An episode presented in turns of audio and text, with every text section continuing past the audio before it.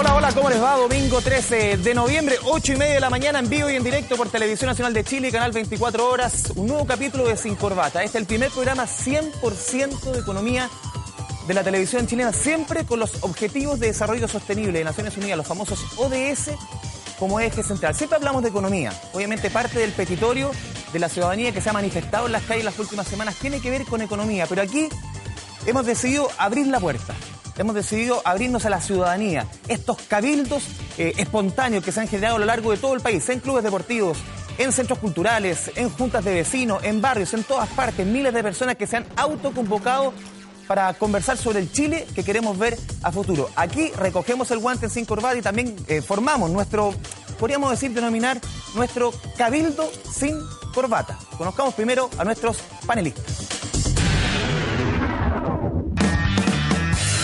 Yolanda Pizarro, doctora en educación y asesora en temas de género, consejera de promoción a Chile y directora de la Fundación Guazú.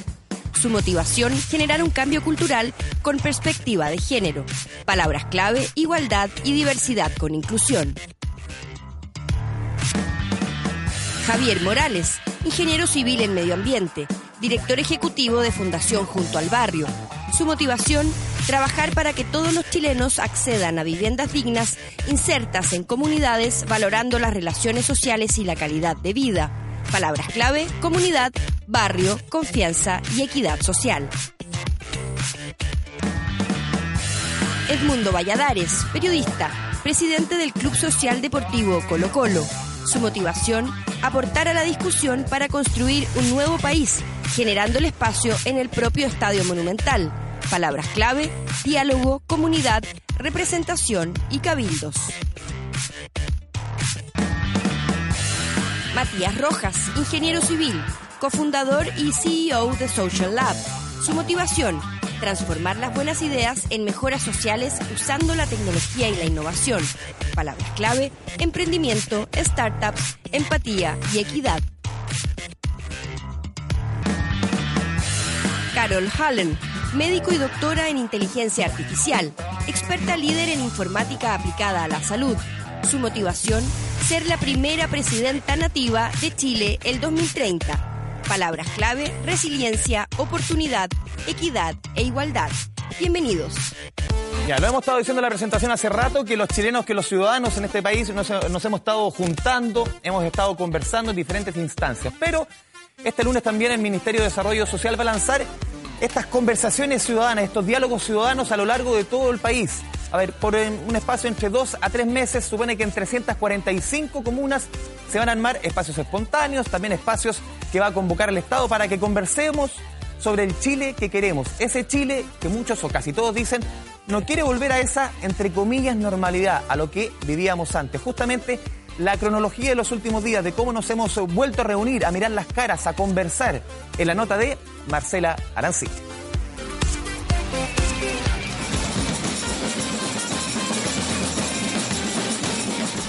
Fue convocada a las 5 de la tarde, pero comenzaron a llegar desde temprano. Un par de horas después, la llamada marcha más grande de Chile ya hacía historia.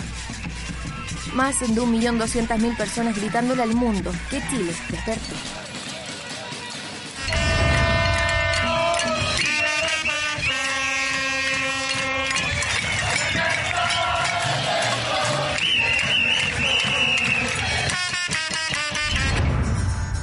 Convocatorias ciudadanas no han tenido pausa. Diversos sectores de la sociedad se han hecho presentes.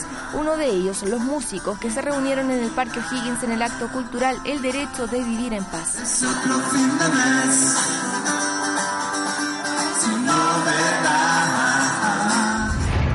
Pero también en todo Chile las personas se han reunido y movilizado. De Arica Punta Arenas, los ciudadanos han salido a la calle para alzar la voz y exigir una sociedad con más igualdad y dignidad. Queremos que en Atacama se resuelvan los temas de vivienda. 30 años con una salud pésima. Y encuentro que increíble ver a toda la gente unida. Luchamos en los años 80, después luchamos para el GAE, Magallanes y ahora imagínate para esto, extraordinario. Nos demoramos mucho. Y le doy gracias a los jóvenes porque gracias a ellos nos abrieron los ojos. Y es que fueron los estudiantes secundarios quienes dieron el primer paso de este estallido social que le ha hablado principalmente a la clase política y ha exigido modificaciones sustanciales. Comenzando la semana, el presidente Sebastián Piñera realizó el esperado cambio de gabinete, caras nuevas en Hacienda y Bienes Nacionales y nombres conocidos en los ministerios de Economía, Trabajo, Deporte, Interior y los ministerios Secretaría General de Gobierno y de la Presidencia. Ocho cambios realizados en el momento de más dificultad para el mandatario, que cuenta con un 14% de aprobación. Chile no es el mismo que el que teníamos hace un, par de semanas atrás. Chile cambió y el gobierno también tiene que cambiar para enfrentar estos nuevos desafíos y estos nuevos tiempos. El mismo lunes, después del cambio de gabinete, se vivió una nueva jornada de manifestaciones, una de las más complejas en días, con incendios y nuevos saqueos, movilizaciones que se extendieron a los días siguientes. Le pedimos a todos los sectores políticos, a todas las personas que tienen alguna posibilidad de dar su opinión y ser escuchados, a todos los que tienen algún tipo de vocería a que condenen sin tapujos la violencia que estamos viendo. Este no es el Chile que marchó el viernes. El descontento social continúa en una semana que también estuvo marcada por anuncios del presidente Sebastián Piñera, como la suspensión de las cumbres APEC y COP25, que se iban a realizar en Chile las próximas semanas con la presencia de líderes mundiales. Además, en de distintos llamados a movilizarse desde varios sectores de la sociedad, gremios de la salud y educadoras de párvulo, entre otros, todos exigiendo cambios sustanciales que le abran las puertas a un país más justo. A ver, lo veíamos en la nota de Marcela Arancibia, una semana que ha estado agitada, partimos con cambio de gabinete, después la suspensión de la COP25, de la cumbre de la PEC, pero lo más importante aquí en Sin Corbata nos queremos quedar con estas reuniones espontáneas de miles de chilenos, insistimos, en todo tipo de lugares, en juntas eh, de vecinos, en clubes deportivos, eh, también en, eh, en, instituciones artísticas. Nos vamos a quedar, por ejemplo, con la iniciativa que partió en Colo Colo y quiero partir con la conversación con el mundo. A ver, ¿cómo nace la idea de armar este, esta suerte de cabildo colocolino, porque en el fondo vimos las manifestaciones en, las calles, sobre todo la del viernes, que aquí todos los clubes estaban fundidos en un solo color. Veíamos banderas de la U, de Colo Colo, de la Católica, de Palestino, del Audax, todas en la misma manifestación. ¿Cómo nace esa idea en Colo Colo eh, de, parte de la directiva también de, de hacer este cabildo? Sí, bueno, la verdad, como tú dices, ha sido un momento emocionante, un hito en nuestra historia, sin duda. Y Colo Colo, sentimos nosotros, tiene una responsabilidad social muy importante, eh, convoca a millones de personas en, todo el país y por lo tanto sentimos nosotros que era muy importante abrir las puertas de nuestra casa, del Estadio Monumental en este caso, para que pudiéramos estar ahí con nuestra gente. ¿Y cómo resultó? Para nosotros un éxito, la verdad que no lo esperábamos, eh, sabíamos que podía ir harta gente, pero no a ese nivel, eh, más de 1.500 personas que estuvieron ahí, socios, socias, hinchas, la comunidad le daña al estadio, funcionarios, ex deportistas de la institución. Eh, además, eh, la convocatoria participó eh, parte del plantel, del primer equipo de fútbol. por lo tanto, fue muy, muy lindo. Creo que la comunidad colocolina y la comunidad cercana al deporte tuvo su espacio en nuestra casa. Así que eso es lo más importante de todo. Además de las cosas que se pudieron conversar, de las ideas, de las apuestas que se levantaron. Sin lugar a dudas, yo creo que lo más trascendente es que nos juntamos, pudimos conocernos con el de al lado, eh, pudimos, eh, como digo, tener ese espacio de rica conversación y todos sentirse importantes, digamos, de que están haciendo una contribución a, la discusión social. Trato de dejar un poco el, tema de la conversión acá, Carol, y para que lo conversemos entre todos, porque es más, más importante, y lo decía también en, hace, hace instantes, más que el cambio de gabinete es importante, más que las medidas que pueda tomar la moneda, que también son importantes, es que hagamos esta instancia, que nos conozcamos, que volvamos a conversar, que los ciudadanos al final tomemos las herramientas eh, que podamos tener a mano justamente para, para ser parte de este cambio. Exacto lo que dice Edmundo, todos somos importantes en algún contexto, pero lo que no puede suceder es que nos vean como un bien de economía sin respetar nuestra dignidad humana. Y yo creo que estos conversatorios, esta junta, permite un diálogo sin pensar cuánta plata tenía en tu cuenta, sino cómo nosotros creamos una sociedad que somos respetados, que por ser mujer no tenemos menos oportunidad, sino que somos miradas de la misma forma, siendo productivo o no productivo, tenemos también las mismas oportunidades de tener una calidad de vida. Hoy, por primera vez en la historia de Chile, tenemos la oportunidad de cambiar eso. Yoli. Yo, creo que siguiendo lo que dice la Carol, a mí lo decíamos hace un rato atrás, me pareció tan... Eh, tan significativo, digamos, eh, porque aquí hay una suerte como de cambio de paradigma, ¿no? Las, de la, de Colo Colo SA vuelve al espacio del club social, que acoge, digamos, y contiene eh, las demandas de la, de, la, de la ciudadanía, de la ciudadanía colocolina, pero que representa en el fondo a todo, a todo Chile, y a todas y a todos. Y, y, el saber, digamos, que habían mujeres que estaban participando ahí, pues yo creo que una de las cosas que yo siempre he planteado acá, eh, pero que lo, lo, lo pongo con más fuerza hoy día a propósito de todo lo que me ha tocado vivir y ver en estos últimos días, es que se nos reconozca como constructoras de política.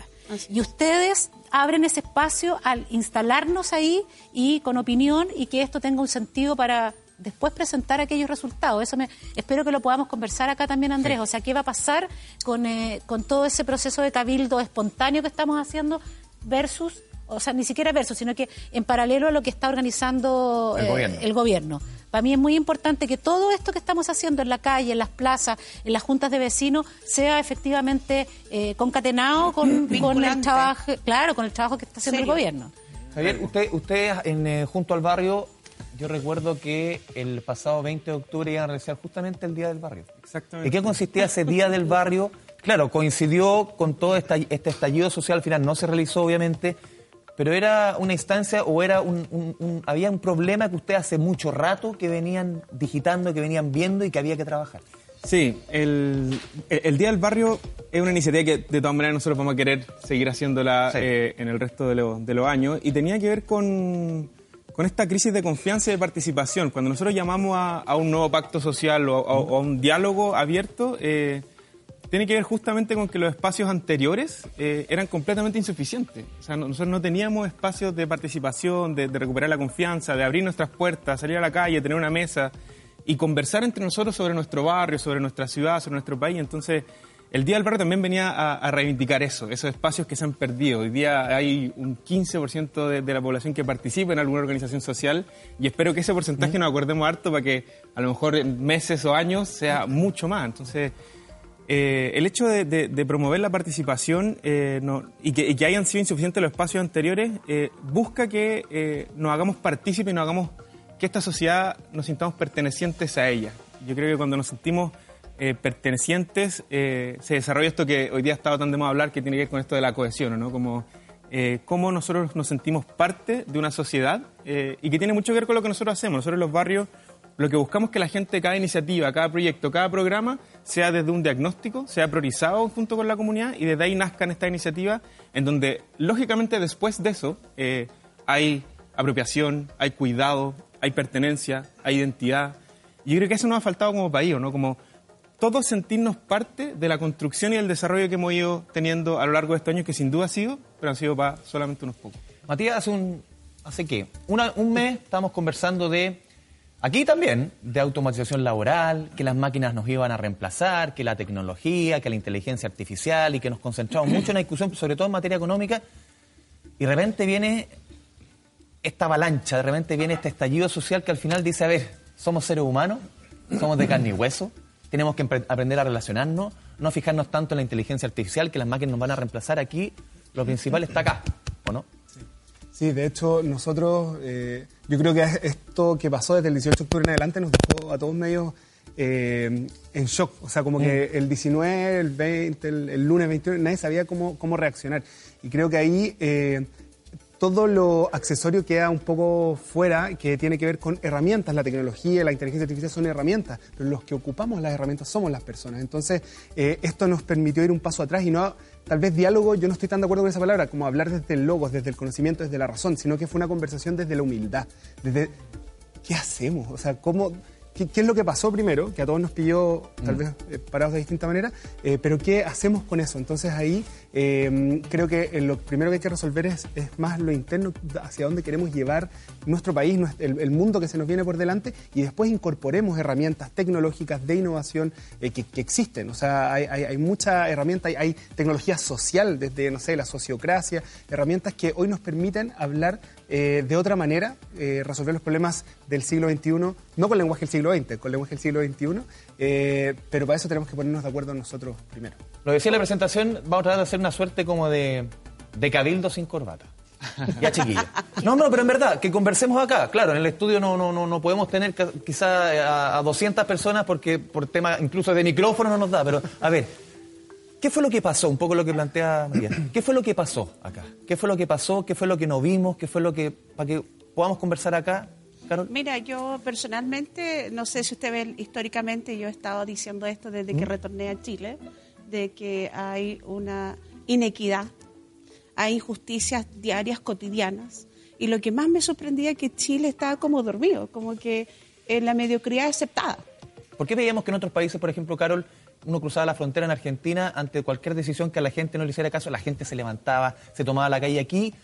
Como uno que veía, había una resiliencia que era, que era bien, Bueno, bien particular. Es que primero que Mm. nada yo creo que hay que siempre reconocer la historia. Yo uso mi, mi vida. ¿Ya? Eh, yo nací mujer, pobre e indígena. Me hubiese quedado en estas condiciones 180 años, toma, de salir de la pobreza en este país.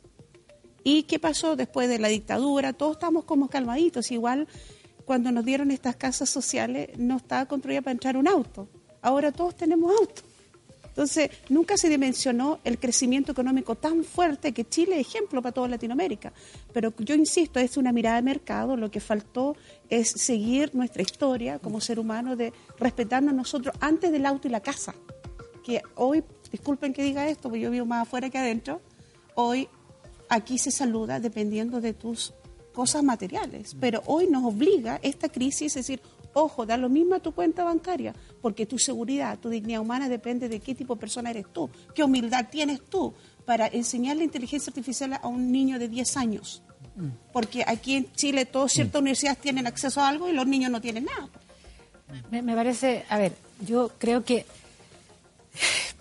la, eh, la- el nivel de desigualdad que tenemos en este, en este país eh, la, está directamente relacionado con, con el que lo que le pasa al otro nos importa nada. Creo que lo conversamos el sábado pasado acá. O sea, yo decía, dos mujeres que vienen en, en la micro juntas desde el castillo hacia el centro eh, y una entra a trabajar a un servicio público y es atendida esta vecina y cuando tú te pones tu, tu, tu rol, digamos, de es. servidora pública, eh, empiezas a tratarla de una manera absolutamente indigna. O sea, siendo vecinas. Y eso no es una no es una invención mía, es parte de las conversaciones que he tenido con las mujeres en estos últimos días. Es sentirse absolutamente menoscabada en su dignidad. Y yo creo que ahí nosotros eh, nos dormimos, nos dormimos y este modelo neoliberal nos hizo ser absolutamente, eh, instalarnos desde el éxito, desde lo que a mí me importa, pero no lo que le pasa al otro. Entonces de repente descubrimos que tenemos que empezar a conversar de nuevo. Y esto que estamos haciendo, este cabildo del sin corbata hoy día, es el ejercicio que vamos a hacer y que estamos haciendo desde hace mucho tiempo a la fecha. O sea, que es esto que yo también repito, mirarnos a los ojos, respetarnos por lo que realmente nosotras somos y somos capaces de instalar como discurso y acción. El mundo. Sí, bueno, yo adhiero con, con lo que acá se comenta, en verdad, porque efectivamente una de las cosas que se han producido estos últimos días, y insisto con que por ahí va lo más valorable también, que tiene que ver con, con ese conocer, ¿no? Es que esos tiempos que la gente pudo tener, los días de manifestación, de salir a la calle en un comienzo, bueno, yo en lo personal también, conversando con vecinos que probablemente nunca yo había eh, tenido contacto con ellos, eh, la vorágine, el día a día, uno de pronto está más preocupado de llegar primero a, a- a sus obligaciones, pero no se da el espacio tampoco de conocer a quien está al lado, digamos. Y se ha hecho un, un ejercicio que creo que, que es muy valorable y no, y no creo que pare además de aquí en adelante. Eso es lo, eso es Aquí lo mejor. intentando ser un poquito como de abogado del diablo. ¿Solamente, ¿Es solamente culpa del sistema? ¿Es solamente culpa del capitalismo, de lo neoliberal? ¿Cómo lo ves tú? Yo le quería contar una historia muy, chiquitita, que en, en Los Vilos nosotros eh, teníamos, o sea, tenemos un, un proyecto eh, donde los vecinos lo que veían era una división de la ciudad, tal como está fragmentado hoy día probablemente eh, la ciudad de Santiago y otras más, donde veían distante el resto de la ciudad y los separaba una línea del tren que estaba completamente hecha un basural. Y algunos vecinos tenían cierta inquietud. Decían, oye, ¿qué podemos hacer? Pidamos una, una máquina, vamos a la municipalidad, organicémonos.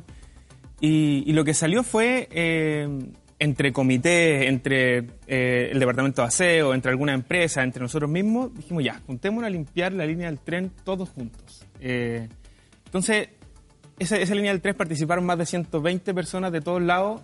Y hoy día no solamente se ve una línea del tren limpia, una li- limpiada Sí, con, con- por los ciudadanos. por- por los mismos ciudadanos, sino que ahí se empiezan a salir relaciones de colaboración, relaciones de confianza.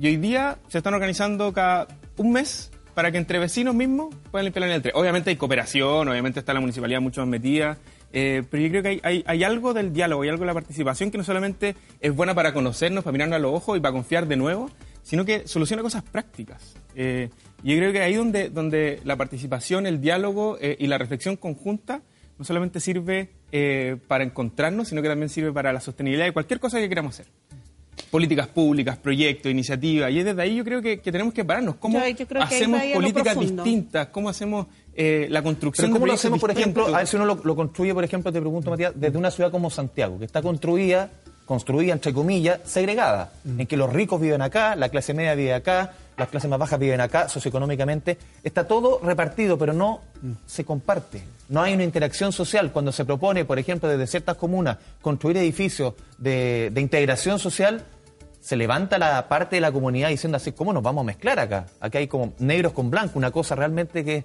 ¿Cómo construimos también a partir de eso?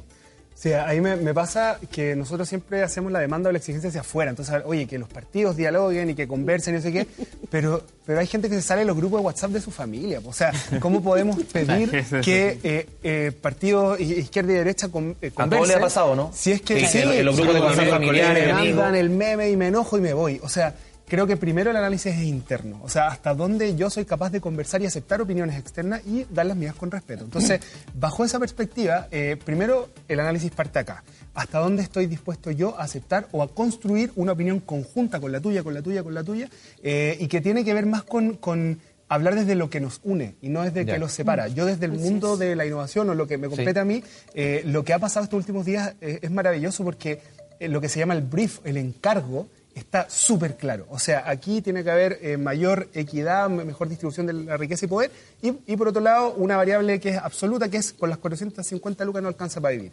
Ahí, está un brief súper claro, el problema súper claro y está consensuado. Eso es lo que nos une, desde un gran empresario, los políticos, hasta eh, to toda la sociedad va, va, hacia ese lado. Ahora, el cómo lo hacemos es un, es un, un tema que va a tomar más tiempo, que puede, hay distintos caminos, pero si, siempre va a haber soluciones malas a problemas o preguntas mal, mal hechos mm. o mal formulados. Yo creo que el problema hoy está súper bien formulado y súper bien hecho. Entonces, hablemos desde lo que nos une y, y no desde lo que nos, nos separa. ¿Por qué, ¿Por qué preguntabas tú si era solo el modelo el que nos hacía ser No, no, como digo, porque mucho, Ah. mucho dentro de la conversación que uno ha escuchado y en Cabildo y en, y en- y en conversaciones en todas partes, siempre se apunta al modelo, digo. Puede haber otros elementos aparte del modelo, digo, no solamente que mi opinión sea que no es solamente el modelo, sino que dejo aquí la- un poco el, el tema abierto. sí. ¿Es solamente el modelo? ¿Es solamente lo Yo neoliberal? que- También hay algo de parte de cada uno de nosotros, porque si no, es es decir, también siempre la culpa está ahí. Ahora, También- yo ¿Mm? con mucho respeto y con estudios científicos, cuando hice mi doctorado, eh, encontré que el 80% de las condiciones humanas está fomentado por el sistema donde están. Ya. Por ejemplo, si tú tienes acceso a salud y educación, esa persona tiene más acceso a no estar enferma y a estar menos ignorante. Mm. Ahora, dentro de Chile, y después de hacer el magíster en Derecho, me doy cuenta que la Constitución está mal escrita. ¿Por qué? Porque protagonistas son el derecho privado, la economía es derecho privado. Entonces, eh, nosotros, yo le pregunté a un experto, le dije, oye, pero el agua, ¿por qué es privada? Me dice, porque la ley lo dice. Yo le dije, pero ¿qué te dice tu ética? Tu cerebro tiene 75% de agua.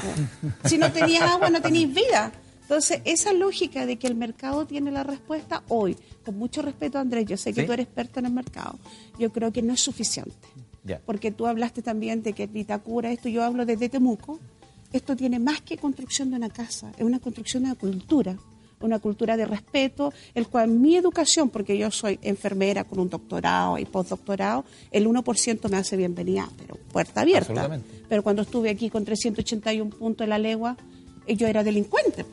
Necesito un título para decirme que soy buena persona. No, tengo cinco títulos, no me hace mejor persona que la tía Juanita que está criando los pollitos allá, que la Karina como kinesióloga está salvando vidas, como todas estas mujeres que en extrema pobreza tienen familias maravillosas. Yo no necesito un título para poder dialogar y conversar, porque la humildad y la inteligencia ya está en ti.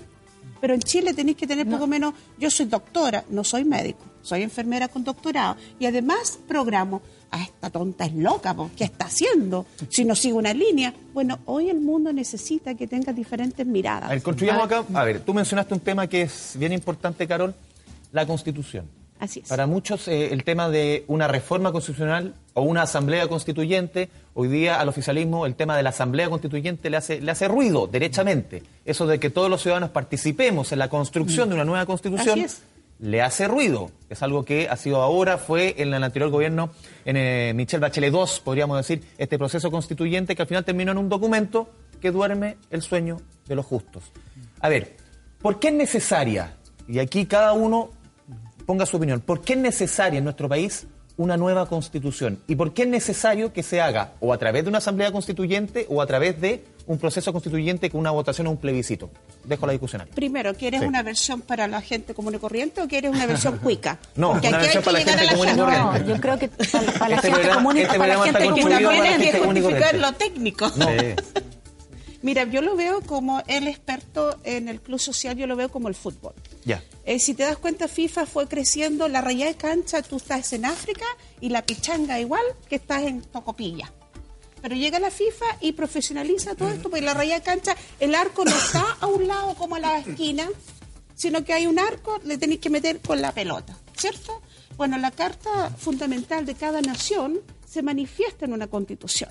Ya. Y hoy, cuando yo analicé la constitución, que bien aburrida a todo esto, porque Es. Jaime Guzmán realmente un intelectual profundo. Yo que nací la legua y yo pensaba que eran todos así como, "Ah, ándate lejos. Ya. Pero cuando tú estudias científicamente esto en precisión, el gallo hizo una buena constitución para un contexto no de fútbol, sino que de rugby. Pero nosotros jugamos pichanga. Entonces tenemos algo muy sofisticado que todo profesor Patricio Zapata y todo, le juro que amo la constitución, no lo estoy negando, pero la raya de cancha está para el rico, pero no para el pobre. Entonces necesitamos hacer una raya de cancha que todo el mundo entienda y que se sienta parte, porque yo, como realmente representando a mi población, a mi gente que trabajo, mi constitución no me representa. Y eso, eso No yo creo sé. que es un, es un- es un tremendo punto, que qué tan representativo y qué tan perteneciente nos sentimos de esta constitución. Y yo creo que ahí me haría la siguiente pregunta. Uno como ciudadano, común y corriente, eh, ¿qué posibilidad tiene de hacer algún cambio en mi ciudad hoy día? Eh, Así es. ¿dó- dó- ¿Dónde puedo ir? ¿Qué, qué- qué más puedo hacer aparte o de votar eh, cada cuatro años por los que nos representan? Eh, o marchar, digamos. Eh, Mm. Esas serían como un poco Sí. la- la- las dos La- la las dos instancia de participación. Y no hay más. O, claro, participar en alguna organización social, en algún club deportivo, en alguna junta de y desde ahí hay algunos fondos concursales que uno podría decir, mira, acá yo puedo eh, claro, cambiar algo. Entonces, eh, yo diría eh, que, que, que no puede ser que en un país donde está donde hay un nuevo llamado y ese estallido, junto con toda la inequidad y desigualdades que uno podría eh, eh, especificar, hay un nuevo llamado a, a la forma de cómo tomamos decisiones. Eh, yo- es, es desde ahí donde le hace sentido cómo no va a ser eh, un proceso lindo, bello de la democracia, eh, construir nuestra carta fundamental entre todos. Eh, y desde ahí decidamos qué, qué otro tipo de espacios más podemos tener nosotros como ciudadanos para incidir, para participar y para cambiar Mira, las cosas. yo sigo como abogado del diablo, porque siempre hay que, hay que tratar de poner los temas, porque cuando, cuando uno ve en redes sociales dice, no, pero en otros países que se ha hecho asamblea constituyente, y te ponen el ejemplo de Venezuela, de Bolivia, de países, no, No, que ha sido un desastre. Hay otros países en que la cuestión sí ha resultado, ¿o no? Partiendo de Francia. No, a ver, pero, pero espérate, yo sol- solo quiero, quiero retomar algo re- respecto al tema de la nueva constitución. Es que no puede ser que, que con esta constitución que tenemos hoy día, yo no sé, el, el Estado subsidia, para ponerlo en blanco y negro, al mundo privado y desde el mundo privado, desde, desde ahí, digamos, ellos toman decisiones de cómo mejorar salud, cómo mejorar educación. O ¿Cómo derechamente, o derechamente. Yoli, el Estado muchas veces hace cargo de las personas que al sistema, al sistema económico no le interesa, No, que pues. para el cual no es negocio, y ahí el Estado tiene que entrar. Exacto. Entonces, de, a ver, frente a esa realidad, ¿cómo no va a ser necesario y urgente para volver a tener y entendernos desde una dignidad como piso para la discusión que, te- que cambiemos la constitución? Discutamos si es una asamblea constituyente o no. En la metodología. Claro, la, la- la metodología discutámoslo, discutámoslo en este cabildo hoy día y en todos los cabildos que se están llevando a cabo y hagamos una propuesta. A mí me parece interesante que el presidente Piñera se haya abierto a un cambio a la constitución. Ahora, por supuesto que para él el tema de la asamblea constituyente, que, que es la esencia en términos de sí participación. ¿Ah? Sí, él durante ¿A la la semana sí se constituyente? Sí, sí, se Y él, sí. y él Pero- habló, habló justamente a la salida del hospital de Carabineros, me acuerdo que dijo, estamos abiertos a reformas estructurales. Claro. Lo dejó ahí, Lo estamos dejo ahí. abiertos. Lo que pasa es que esa, o sea, Miren, yo creo que el gobierno no tiene alternativa eh, hoy día frente al clamor de la ciudadanía y a estos cabildos que estamos por haciendo. ejemplo, el mundo, por ejemplo, ustedes llevaron este, este cabildo colocolino.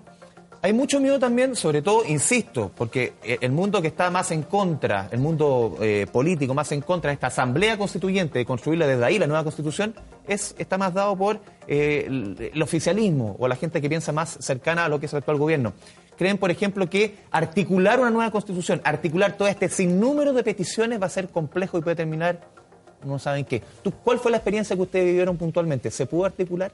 Yo, yo creo que efectivamente, tomando un poco lo que dice Yolanda, lo que decía Carol, acá eh, es necesario articular. O sea, nosotros realizamos ese ejercicio, como decía, más de 1.500 personas, eh, muchas ideas que confluyen, digamos, que tienen que ver con las necesidades que la gente detecta transversalmente a lo largo del país, que son los sueldos, que son las pensiones, que no les gusta el sistema de AFP mayoritariamente, eh, por una mayoría abrumadora, y son temas que se van repitiendo. Y esto tiene que ver, yo creo, con eh, lo que plantea Yolanda, que es, en el fondo, el Estado, el Estado subsidia, en este caso, a los privados. Los privados terminan teniendo el sartén, digamos, finalmente por el mango. Y obviamente la gente, esto era una eh, era cosa de tiempo, digamos, que estallara, porque efectivamente acá en Chile creo que eh, quizás no con mala intención, quizás válidamente, pero se construye algo en lo cual, eh, en definitiva, la gente no tiene garantizados sus derechos. Y nosotros lo vemos, obviamente, desde nuestra posición en lo que es de, deporte, en lo que es social, que tiene que ver con, con nuestra institución, digamos, en particular, en que en definitiva el deporte no es un derecho social, en que en definitiva la gente no tiene la participación que nosotros creemos que debe tener, por lo tanto, siento yo que algo que, se extrapola en las distintas áreas del país, digamos. Eh, la gente, eh, si no tiene plata, no puede atenderse mayoritariamente con las mejores condiciones de salud. Eh, y así sucesivamente. Pero también hay otros temas, a ver, obviamente que en este trabajo la Asamblea Constituyente, una reforma constitucional va a tomar mucho tiempo. sí, no claro, es un proceso largo. Pero cómo ahora, por ejemplo, Matías, y, y, también dejo el tema para que lo conversemos entre todos, ¿Cómo nos hacemos cargo de las medidas más urgentes? De cuestiones que, por ejemplo, venimos discutiendo, tú ponías el tema de AFP, venimos discutiendo hace tres años el tema de pensiones y está ahí en el Congreso, tres años, una cosa que, una, una reforma que hubiera estado hace mucho rato. ¿Cómo nos hacemos cargo ahora, Matías, y a todos ustedes, de las cuestiones más urgentes? Que quizás la Constitución va a ser una discusión de, no sé, uno, dos años. Mira, yo ahí sin duda creo que hay una división en el corto, mediano y largo plazo. O sea, lo que tú planteas de cómo avanzar en el corto plazo, eh, hay medidas, reformas para en el Congreso hace mucho tiempo que eh, hemos visto cómo se han apurado a través de todas las eh, movilizaciones y eso ha sido muy positivo. Pero más en el, en el, en el, en el largo plazo, creo que hoy la sociedad es un sistema complejo, sumamente complejo. Nuestra creatividad, nuestras mentes han inventado cosas que eh, los griegos ni siquiera se hubieran imaginado. Entonces, cuando hablamos de democracia, esto necesita un upgrade, un 2.0. Eh, y, y, al ser un sistema complejo, es eh, no sé, irrisorio pensar que un grupo de personas pequeñas, eh, una élite, va a poder tener el conocimiento, eh, la, información, la, captura de la heterogeneidad de toda, ni siquiera de las demandas, estoy hablando de también las posibles soluciones que vienen desde la ciudadanía. entonces, yo no sé, yo no soy experto en Asamblea Constituyente, en escribir una constitución ni nada de eso, no sé cuál es el mecanismo, pero lo que sí sé es que la información que hoy tenemos a mano, los, los que hacen las leyes finalmente, es insuficiente para poder abordar esta heterogeneidad. Entonces, sin duda tiene que se habla mucho de distribución de riqueza, sí, pero creo que tiene que ver más con distribución de poder, de poder hacer, de que todos podamos eh, poner sobre la mesa nuestras capacidades, nuestros talentos para poder hacer ciertas cosas. Entonces, en, en, estas dos divisiones, en el largo plazo, sin duda necesitamos más información y por eso tiene que haber una participación ciudadana y en el corto plazo hay que, hay que, o sea, podemos jugar con las mismas reglas del juego. O sea, cuando, cuando no sé si dieron Chile.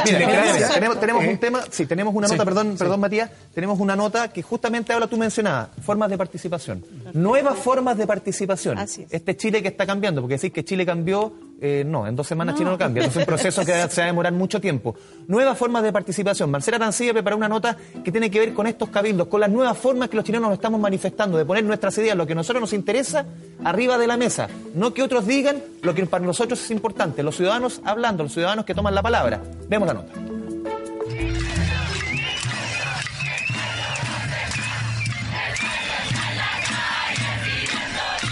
Cada cartel y cada grito exige una demanda diferente.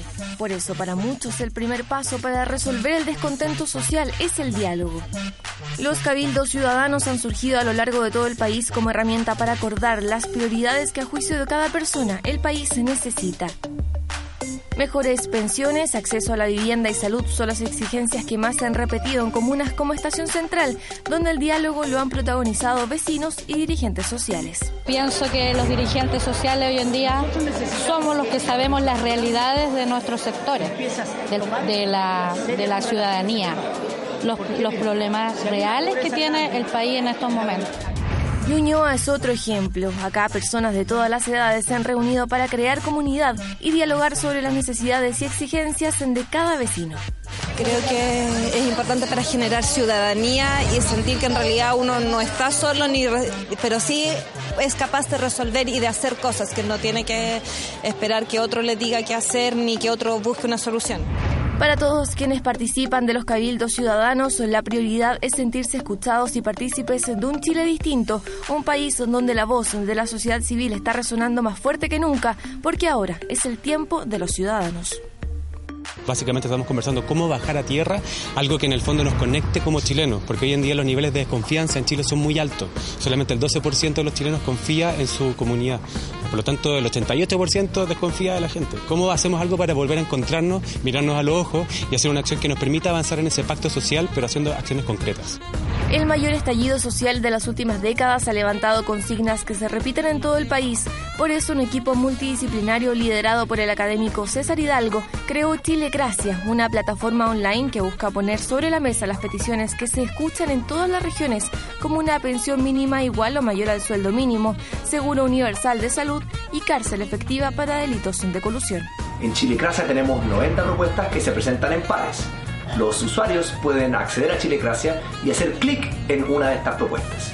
Eso nos indica su preferencia y eventualmente nos permite construir rankings de estas preferencias que representan todos los usuarios de la plataforma. Lo que nosotros hicimos que fue distinto fue tomar estos experimentos que ya existían para recolectar datos y agregar preferencias y llevarlos al espacio de la democracia en el contexto de la crisis actual que vive Chile.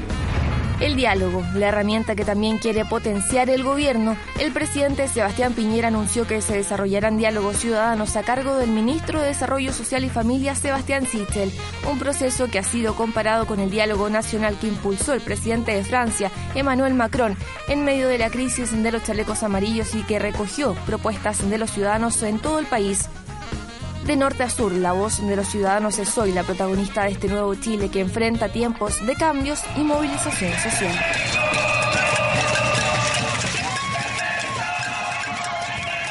Lo veíamos en la nota de Marcela Arancibia, estos diálogos sociales que, que, quiere poner el gobierno arriba de la mesa. 345 comunas que van a participar. 345. ¿Cómo nos ponemos de acuerdo? Porque obviamente la petición de Arica va a ser muy distinta a la petición de Punta Arena, va a ser muy distinta, por ejemplo, Carol, a la petición de la Araucanía por un tema de hace que es casi crónico en nuestro país, que es los derechos de los pueblos originarios. Así es, y tú hacías la pregunta, ¿cómo solucionamos esto? Quizá eh, mi ignorancia, yo soy amará, pero como trabajo en la Araucanía, quizás mirando los elementos más básicos, que es como el oxígeno que nosotros respiramos, es cómo nosotros manejamos nuestros recursos naturales hoy lo hemos violentado por años. Esto es una lucha de muchos años. No estoy, yo no soy parte de la lucha, yo soy parte de la solución tecnológica de innovación social. Eh, yo creo que no hay que esperar 10 años, como nosotros hemos tenido que esperar para una democracia.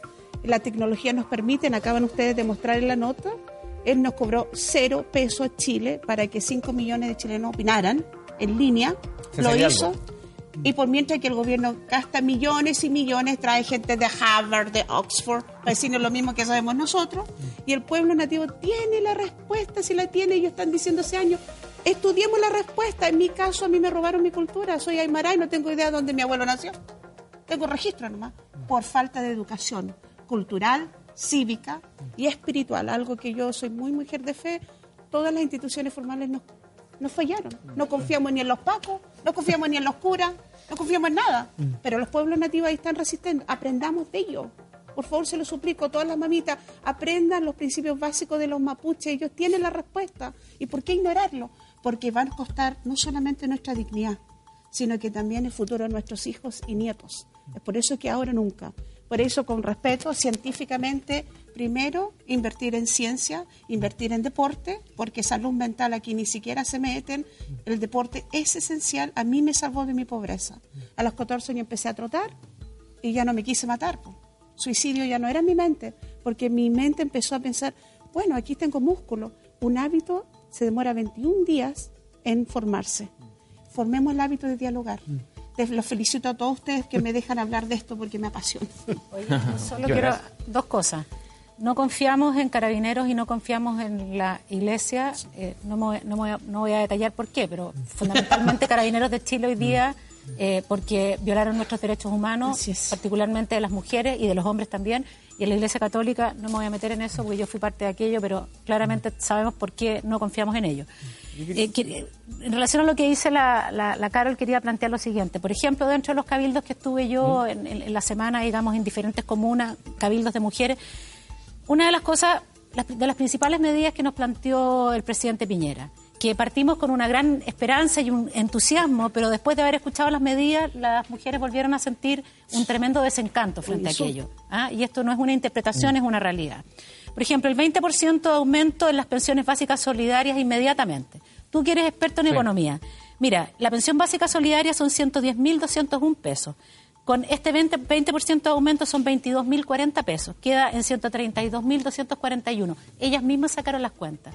Me decían, Yolanda, ¿qué, qué hacemos con esto? Es una ayuda, pero dime, ¿qué hago yo con 132 mil pesos? Algo que conversábamos el sábado pasado y yo le preguntaba a los economistas que habían acá. ¿Qué hace, qué hace una mujer, una adulta mayor, con una jubilación de 138 mil pesos?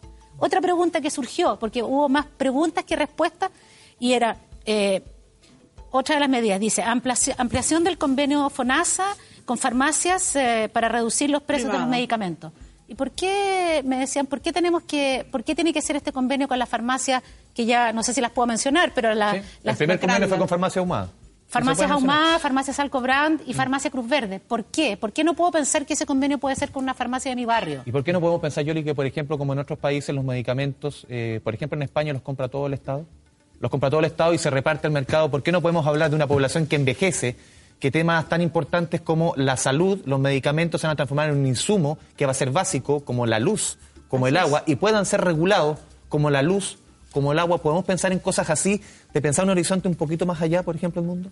Sí, o sea, yo creo que, que hay que abrir la mirada hacia, hacia allá. Eh, Justamente volvemos a lo mismo que se conversaba hace un rato, siento yo, que tiene que ver con que el Estado sigue eh, subsidiando a los privados. Eh, la lógica, las medidas siempre que vayan en, en beneficio de la gente, siento yo, y se hablaba en el Cabildo Colocolino el otro día, bueno, es bienvenido, si se puede aliviar el bolsillo de la gente, pero la gente no busca eso, digamos. Está claro que la lógica es otra, la gente no quiere eh, que se siga entregando recursos, en este caso, a los privados, que además son privados que están súper reñidos en su actuar con la ética, o sea, no hay que no hay que profundizar mucho más allá para entender de que tú no puedes entregarle nuevamente recursos a quienes se coludieron en nuestro país, eh, por lo tanto, todas esas cosas la gente termina molestándole y el hecho de que se haya producido la marcha más grande de todas con más de un millón doscientas mil personas la semana pasada, eh, creo que es prueba de ello. La gente no quiere aceptar eso. Y lo otro que quería también ahí, aprovechando de, de la mención que hiciste tú, que para nosotros es súper importante, en definitiva se produce un estallido, sentimos nosotros, pero la gente venía trabajando ya tratando de cambiar esas lógicas. Nosotros desde Colo Colo, la institución, este año, por ejemplo, hicimos el Huetripantu en las instalaciones del estadio, en la Casa Alba, participaron jugadores del fútbol joven, del fútbol femenino, funcionarios, eh, en fin, hicimos otro gesto muy simbólico que probablemente pasa casi desapercibido, pero eh, pusimos la bandera de, de la Guanufoye, la bandera del pueblo mapuche, fue izada en el Estadio Monumental. Entonces yo creo que todo eso es prueba de que la gente tiene ganas de cambiar eh, esa lógica que nos impusieron de cierta forma. Se está haciendo, esto ha permitido que se visualice mucho más y creo que eh, por ahí va el camino, digamos, que la gente pueda... eh, Mira, aquí hemos hablado, hemos hablado, mira, al tío Javier, aquí hemos hablado de varios temas, de varias, de varias peticiones, pueblos originarios, medicamentos, pensiones, de varios elementos, pero al final esto lo tenemos que conducir, nos guste o no, hacia las instituciones. Son las instituciones al final las que tienen que armar o tomar todas estas ideas y llevarlas a, a la práctica, en, en proyectos de ley, en una nueva constitución, en la plataforma que sea. Pero en el fondo tenemos que reconstruir esa relación con las instituciones, que hoy día están bien miradas en menos, obviamente, o bien con mucha desconfianza de parte de la población. ¿Cómo logramos reconstruir eso al final?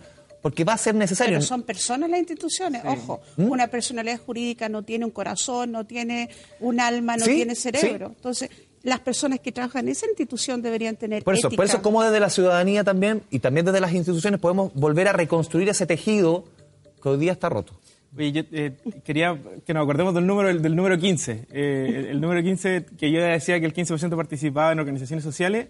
Hoy día el problema también es que el 15% confía en el sistema judicial, el 15% confía en el Congreso. eh, y, y Javier Vergara lo decía, que el- entre el 12 y el 15 de distintas encuestas confiamos en nosotros mismos. Eh, son puros números 15 que ojalá lo conversemos mañana que, que- que- que se puedan revertir. Entonces, yo estoy de acuerdo que la salida tiene que ser institucional eh, y- ojalá lo más co-construida posible.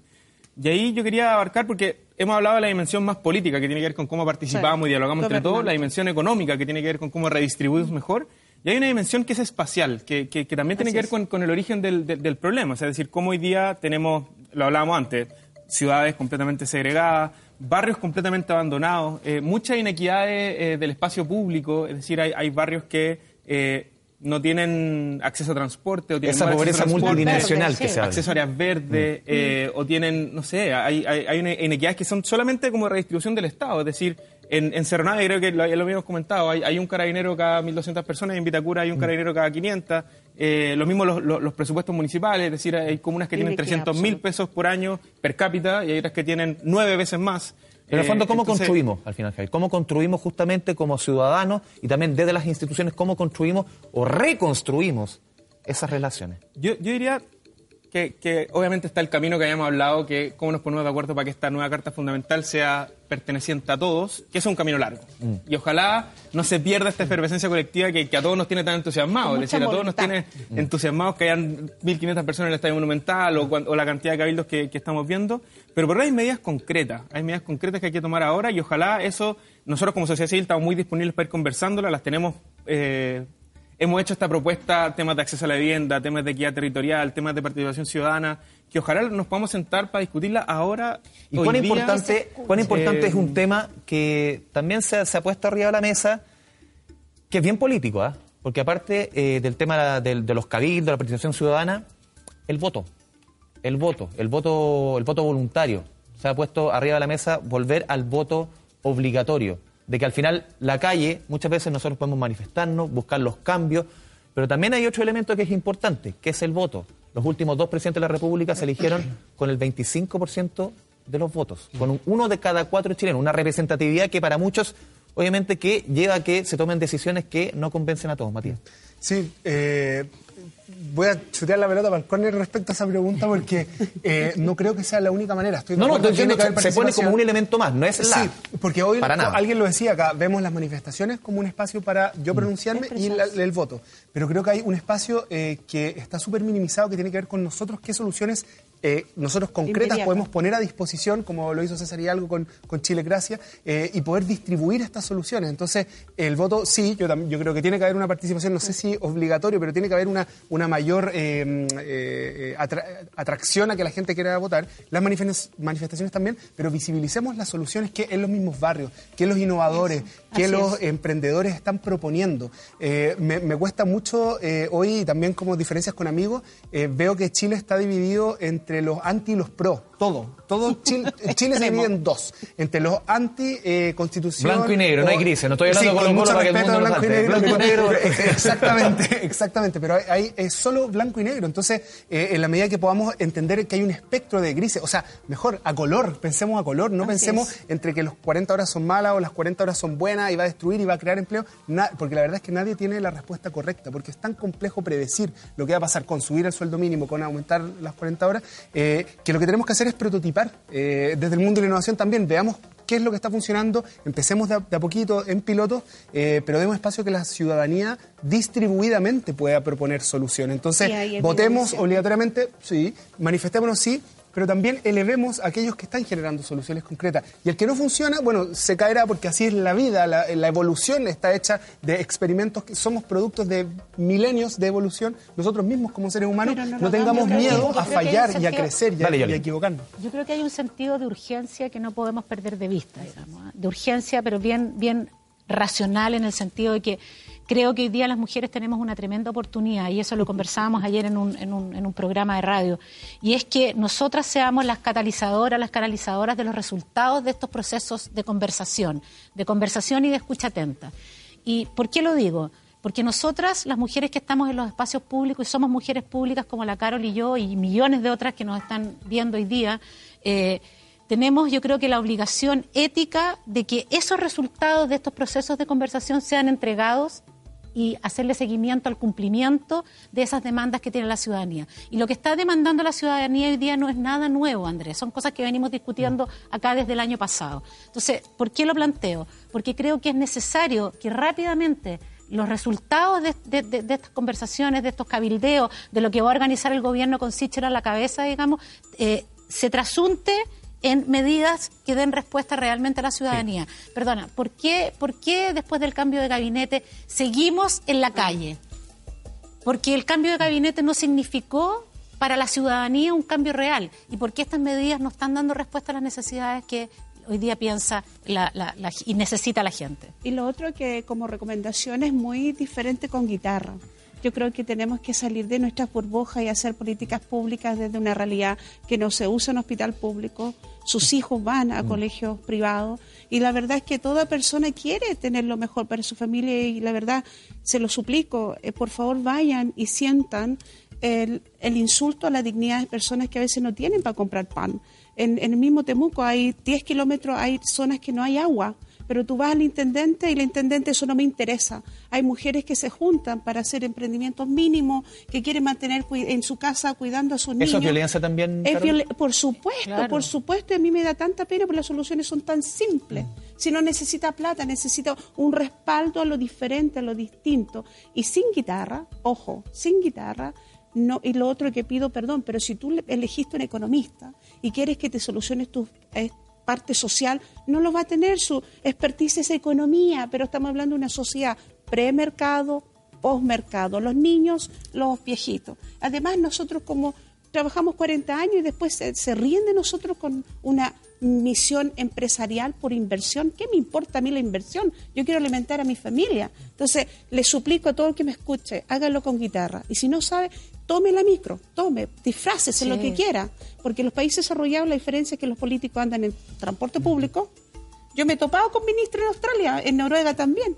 Y son personas comunes y corrientes. Entonces, habló Chile. El voto no tiene que obligarlo a nadie porque la libertad de no votar también demostró que como sociedad estamos mediocres si el 50% no se levantó la cama. Tuviste el mundo, por ejemplo, en la conversación, siempre te cito un poco la conversación porque es la experiencia que, te tocó dirigir, que, ven esa desconexión de parte del mundo político de lo que le pasa al chileno a pie, de esas soluciones que se proponen muchas veces, eh, no tiene mucha relación con lo que viven en el día a día. Sí, no, sin duda. Yo creo que eso es muy marcado. La gente siente que hay una desconexión muy grande.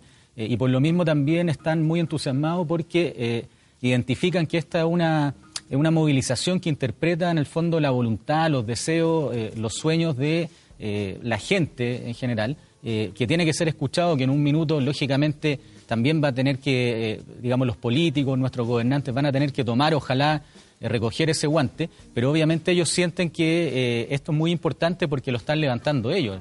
las personas, digamos, a lo largo de todo Chile sin banderas partidistas, eh, por lo tanto eh, es distinto, digamos, por ejemplo, a lo que se intentó hacer en el 2016 cuando estaba la presidenta Bachelet eh, sobre el proceso constituyente. Acá se está levantando esto de, otra forma, lo está impulsando la gente. Es súper difícil, creo yo, para los políticos hacerse cargo, pero bueno, eso es uno de los, de los desafíos que tienen y la gente siente que obviamente es la oportunidad para que los tomen en cuenta o no, digamos, sienten que es un punto de inflexión. Eh, mire, chiquillos, solamente una cosa.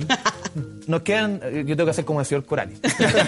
Eh, nos quedan pocos minutos. Y ahí en el Wall dice, el Chile que soñamos. Le quiero preguntar a cada uno de ustedes, ¿cuál es el Chile que sueñan? ¿Cuál es el nuevo Chile que ustedes quieren ver, que quieren ver plasmado? ¿Cuál es el Chile, ese Chile más justo, ese Chile en que nos miremos a la cara, ese Chile en que todos participemos de las decisiones? Les dejo aquí la, la idea planteada, partamos aquí. Chuta. No es fácil, no, es fácil, partir, no es pero, fácil partir. pero A ver, ¿cuál pero es el yo- Chile que yo, soñamos? eh, dentro de una de las cosas que, que uno sueña es que, que podamos ver un Chile que sea eh, reflejo de la acción de los ciudadanos, por decirlo así. Eh, que sea reflejo de lo, de lo que somos. Eh, y yo creo que ahí hay un tema que, que, que no nos hemos preocupado tanto, que tiene que ver con la pertenencia, la cohesión social, eh, y ojalá nos podamos preocupar de él, es decir, eh, que, no- que nos preocupemos por cómo vamos construyendo este país entre todos. Eh, yo creo que salga lo que salga, haya un deseo personal, eh, el, deseo, el deseo mío es que el, el país que tengamos en el futuro sea el país que de verdad sea representativo de lo que somos. Eh, yo creo que hoy día hay muchas eh, leyes, reformas o preocupaciones o prioridades que se, que se alejan, eh, que, se, que se alejan mucho de los ciudadanos y eso, es lo, y eso es lo que estamos viendo. Entonces, es un Chile que, que cambie esto que creo que tenemos que acostumbrarnos a que cambiaron los interlocutores. Eh, los interlocutores de canalizar este descontento eh, o canalizar estos malestares ya no son eh, simplemente el Congreso del Poder Ejecutivo, sino que hoy día hay una sociedad civil mucho más empoderada donde todos podemos participar. Eh, hoy día hay alcaldes que tienen que estar mucho más presentes en terreno. Por ejemplo, sé que lo tú están- decías, cambiar interlocutores. Claro. Yo sueño, realmente, esto quizás patético, sueño que ¿Por qué seamos- patético? Porque eh, suena, yo sueño que, que amemos, que seamos valientes, no destruyamos lo que tenemos. Costó, yo nací en el 70 y la verdad que sueño, primero, dejar que una niña pobre sueñe, porque el sistema no te deja soñar. Yo saqué 381 puntos, nunca soñé ser doctor aquí, tuve que irme a otro país para poder desarrollarme como mujer respetar a la mujer, sobre todo a las mamás, a las mujeres adolescentes y obviamente, por favor, le suplico a las personas que tienen educación y poder empoderar a todos a lo distinto, seamos morenos, chicos, por favor saquemos nuestros prejuicios porque así podremos ser felices. Sí, bueno, es una pregunta difícil como, No como comentar, no es fácil, pero voy a tratar de relacionarlo un poco con la actividad que hacemos nosotros desde el club en este caso. Siento que obviamente uno puede tener muchas iniciativas, muchas ideas, sueños, pero también hay que partir por desarrollar ciertas cosas, hay que posicionar. Eh, si esperamos solamente que hayan respuestas, tampoco va a funcionar.